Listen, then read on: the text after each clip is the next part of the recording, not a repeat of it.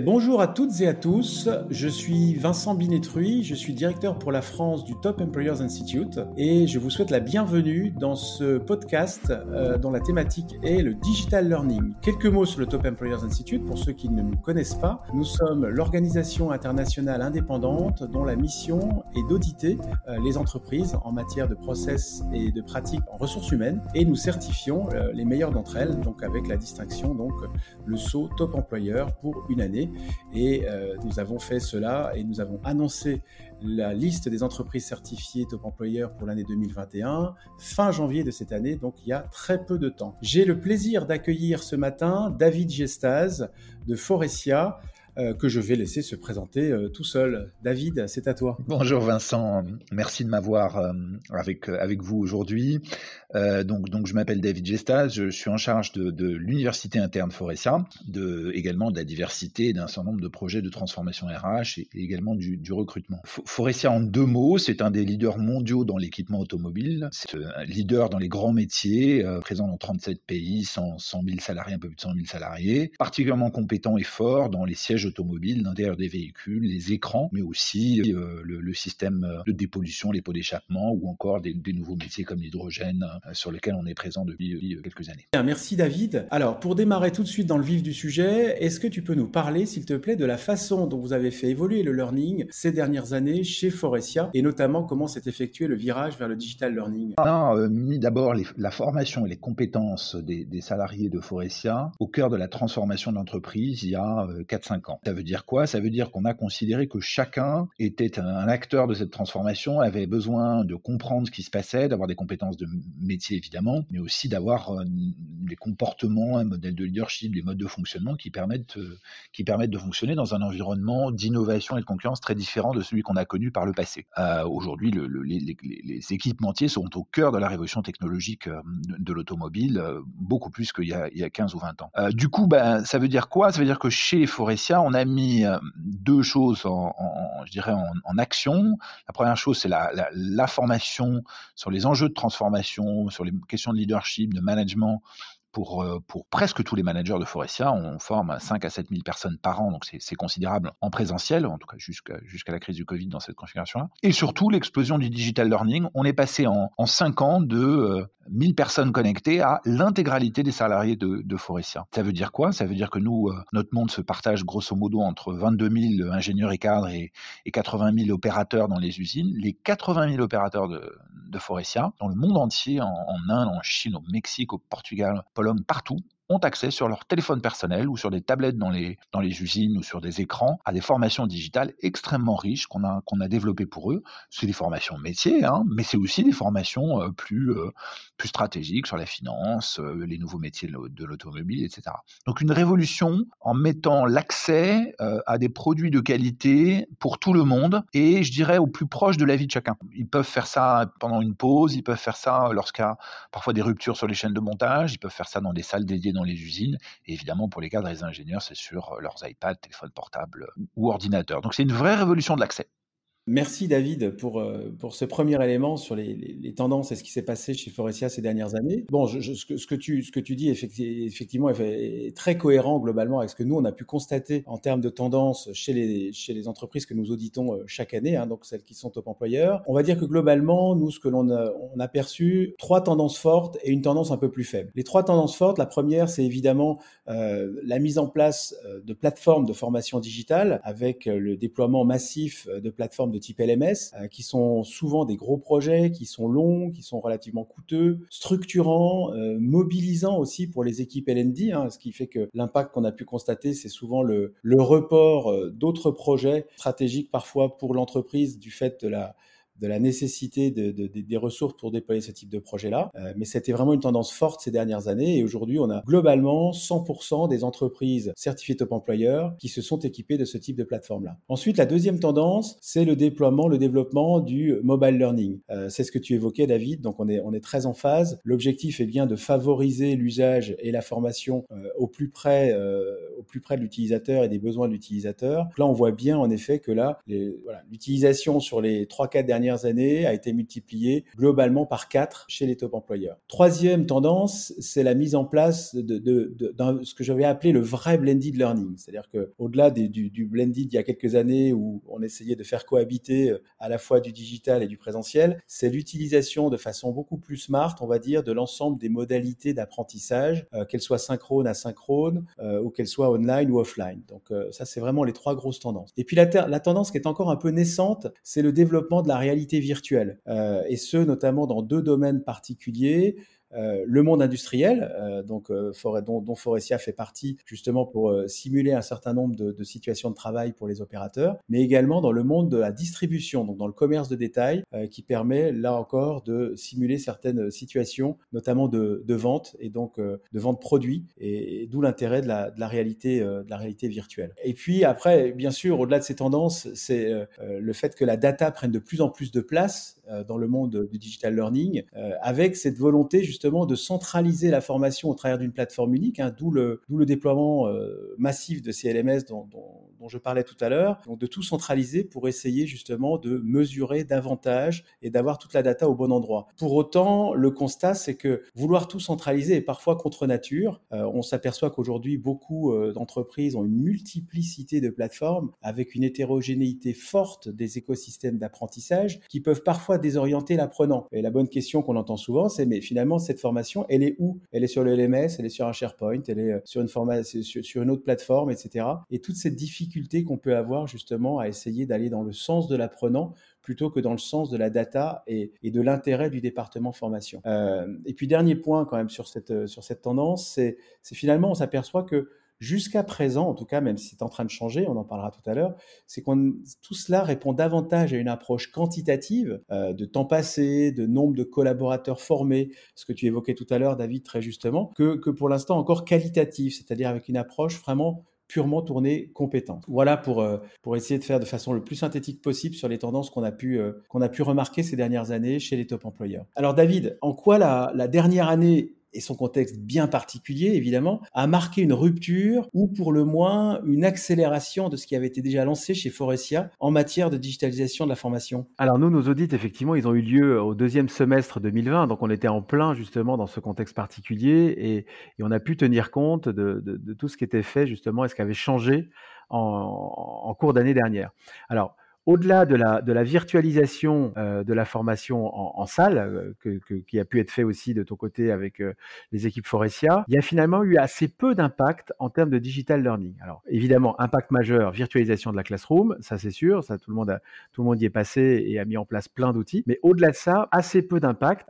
pourquoi? Parce que les entreprises étaient déjà prêtes, elles étaient déjà équipées, elles avaient déjà mis en place hein, des stratégies agressives, on va dire dans le bon sens du terme, en termes de digital learning, pour être capable de répondre à des besoins justement nouveaux de la part des, apprenants. En fait, il y, a, quand même quelques petits impacts qu'on a pu constater. Le premier, c'est que on s'est aperçu qu'il y a de moins en moins d'entreprises top employeurs qui n'ont pas de communauté d'apprentissage en ligne, dans une optique de faciliter l'apprentissage collaboratif. Hein. donc ça veut dire qu'elles sont de pratiquement toutes aujourd'hui dotées de communautés d'apprentissage en ligne. Donc ça, c'est quelque chose qui s'est euh, encore accéléré l'année dernière. Et puis, euh, une autre tendance, à la fois assez surprenante et finalement pas tant que ça, parce que c'était devenu peut-être un peu moins prioritaire l'année dernière, c'est qu'il y a eu moins d'éléments de mesure sur des aspects de learning l'année dernière. Euh, je vais donner deux exemples. les entreprises satisfaites top employeur ont moins mesuré l'impact, par exemple, de la formation sur les connaissances et les compétences acquises, tant à chaud, c'est-à-dire juste après la formation, qu'à froid, c'est-à-dire après plusieurs mois. Donc ça, ça a été moins fait que les années précédentes. Et puis deuxième exemple, euh, les top employeurs ont moins utilisé les enquêtes internes, qu'il s'agisse d'enquêtes collaborateurs ou les observations des pairs ou des managers, pour déterminer dans quelle mesure les compétences acquises euh, pendant les formations ont eu un, impact euh, véritable sur la performance des collaborateurs. Donc ça, ça c'est vraiment des choses qui nous ont un peu surprises et en même temps pas tant que ça, encore une fois, parce qu'il y a eu tellement de priorités qui, ont, euh, qui ont dû évoluer euh, l'année dernière rapidement que, que l'impact a été finalement sur le fait de baisser un peu la mesure de toutes les actions de formation pour être certain, en priorité, d'adapter l'offre de formation à ce nouveau contexte. Voilà. David, dernière question dans ce podcast. Comment vois-tu la formation évoluer dans les prochaines années, et notamment chez Forestia, bien entendu? Alors, on a un signe intéressant chez Forestia, c'est que depuis quelques mois, maintenant, 3-4 mois, la formation en, classroom a repris dans nos usines et dans nos centres de R&D en Chine. Et je dois vous dire qu'on regarde ça tous avec jalousie et envie vu d'ici. Pourquoi? Parce que d'abord, on voit d'abord le plaisir avec lequel ces, formations ont repris, le besoin de, chacun et, l'évidence. C'est-à-dire que lorsque moi je leur dis non, mais il faut continuer en digital le plus longtemps possible, ils disent non, on peut pas, c'est pas possible. Les salariés veulent revenir dans les salles de classe. ils veulent revenir au bureau aussi dans des proportions importantes, mais dans les salles de classe. Donc je pense qu'on va revenir vers une socialisation, une innovation, un travail en collectif dans les salles de classe très vite. J'en suis convaincu parce qu'on ne peut pas, euh, on, ne peut pas apprendre autrement que dans des formes euh, durablement comme ça lorsqu'on apprend collectivement. Si on apprend individuellement sur un protocole, euh, c'est très différent. donc je pense qu'il y a un nouvel équilibre qui est en train de, se, qui va se fabriquer. On va être beaucoup plus au clair sur ce qu'il faut absolument faire dans une salle de classe et ce qu'on peut tout à fait effectivement faire individuellement avant ou après. Et je pense qu'avant, quelque part, on se le disait, on se le disait, mais on l'appliquait pas toujours parce qu'on n'avait pas la contrainte physique de la pandémie. Donc on disait, bah oui, il faut blender, on blendait, puis on n'était pas complètement sûr que, la répartition était bonne ou que, les gens le faisaient de la bonne manière. Maintenant, je pense qu'on sait véritablement. Et on sait aussi une autre chose, c'est lorsqu'il y aura des virtual classrooms, et c'est possible sur certains points, notamment quand les gens sont très loin, euh, on va apprendre à ce que nos formateurs deviennent des animateurs sur écran, ce qui est un autre métier, euh, plutôt que, euh, qui, est complémentaire, mais c'est de la technique pédagogique qui, est beaucoup plus proche de, beaucoup plus proche de celle de l'animateur de télévision que, que celle du, prof dans une salle. Merci David pour, pour ce point-là et sur ces, perspectives à venir. Alors, de, de, notre côté, côté top employeur, euh, il y a certaines perspectives que l'on voit également poindre, évidemment. Euh, tu parlais d'animateur, c'est intéressant parce qu'en préparant ce podcast, justement, euh, l'un des focus sur lequel je, voulais revenir, c'était l'importance de plus en plus élevée de la partie, ce qu'on va appeler UGC, User Generated Content, qui est tous les contenus de formation qui sont directement créés par les apprenants, par les collaborateurs et plus forcément de façon descendante par le département formation, euh, qui devient finalement de plus en plus un facilitateur et un animateur que réellement un créateur de contenu euh, à destination, des, apprenants. Donc c'est marrant, c'est pas la même forme d'animation que tu évoquais, mais c'est également une forme d'animation où le fait de donner la main à ceux qui sont sur le terrain bah, permet d'avoir davantage de réactivité, peut-être d'être encore plus proche du terrain, et puis surtout aussi de, permettre au département formation de, se focaliser sur, sur d'autres aspects, et notamment ces aspects de peut-être stratégie learning. Autre tendance, euh, évidemment, euh, que tout le monde peut constater, c'est le développement de l'intelligence artificielle. Euh, avec notamment des, moteurs de recommandation qui vont aider à un moment donné les apprenants à, être davantage euh, centrés sur des formations qui vont leur être utiles dans leur job actuel, mais peut-être dans les jobs de demain, euh, avec quand même, un, je dirais, un bémol concernant cette intelligence artificielle, c'est qu'aujourd'hui, ce qu'on peut constater, c'est que les recommandations sont pas encore d'une pertinence, voilà, génialissime, soyons clairs. il y a encore beaucoup de progrès à faire, mais c'est évidemment une perspective que l'on voit dans les, dans, les, dans les prochaines années. Ensuite, il y, a, y a deux tendances qui ont été très bien mises en avant et qui le sont très régulièrement par Josh Bersin, qui est quand même un, des papes du LND actuellement euh, et qui est très écouté euh, justement par les professionnels euh, de la formation. C'est d'une part la notion de learning in the flow of work, faire en sorte que finalement le collaborateur ait accès à des éléments de formation et de montée en compétences directement dans son flux de travail, c'est-à-dire en situation de travail, donc au plus proche de ses préoccupations. et puis une deuxième tendance, mais qui est finalement très liée à la première, c'est le fait d'inciter les entreprises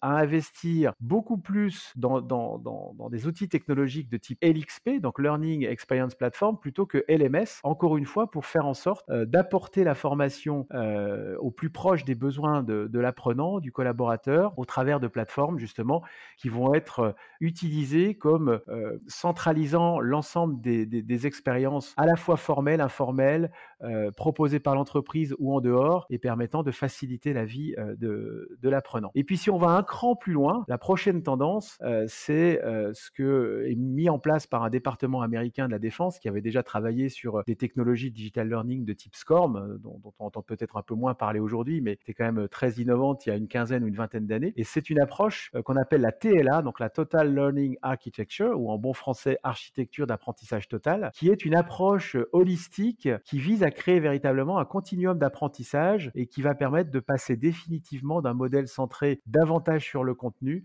à un modèle centré sur l'utilisateur. Euh, donc dans le cadre de ce podcast, ce serait un peu long d'y passer trop de temps, mais en tout cas, ce qui est certain, c'est qu'aujourd'hui, il n'y a pas de solution intégrée euh, sur le marché qui permet de faire cela. Euh, c'est la raison pour laquelle on parle bien d'architecture, où l'interopérabilité justement entre les différentes solutions mises à disposition est vraiment clé. Et puis je voudrais terminer quand même sur, un point qui, me semble clé. Alors là, on, on dépasse peut-être le simple cadre du Top Employers Institute, mais plutôt de parler en tant que professionnel des RH et du LND. C'est qu'au-delà de l'essor du digital learning, en fait, nous sommes nombreux en termes de professionnels RH et de LND à penser que l'entreprise va devenir de plus en plus un, campus euh, au sens lieu d'apprentissage collectif. Donc tu parlais tout à l'heure justement du fait que la salle de classe allait reprendre quand même euh, sa place et, j'en suis vraiment convaincu sur le fait que l'entreprise en tant que lieu physique va redevenir un lieu d'apprentissage collectif et également de façon plus générale un lieu de créativité. C'est-à-dire que le télétravail et, le travail à distance va rester un, cadre de travail pour plutôt produire, se concentrer, mais tout ce qui est apprentissage collectif et créativité se fera davantage au, sein de l'entreprise. Voilà pour clôturer euh, ce podcast sur le digital learning. Euh, merci à toi David d'avoir partagé euh, ton expérience au sein de Forestia, de ce qui est mis en place et aussi bah, la façon dont tu vois toutes ces tendances évoluer dans les prochaines années. donc merci beaucoup pour ton intervention David et puis à bientôt en tout cas pour un prochain podcast du Top Employers Institute.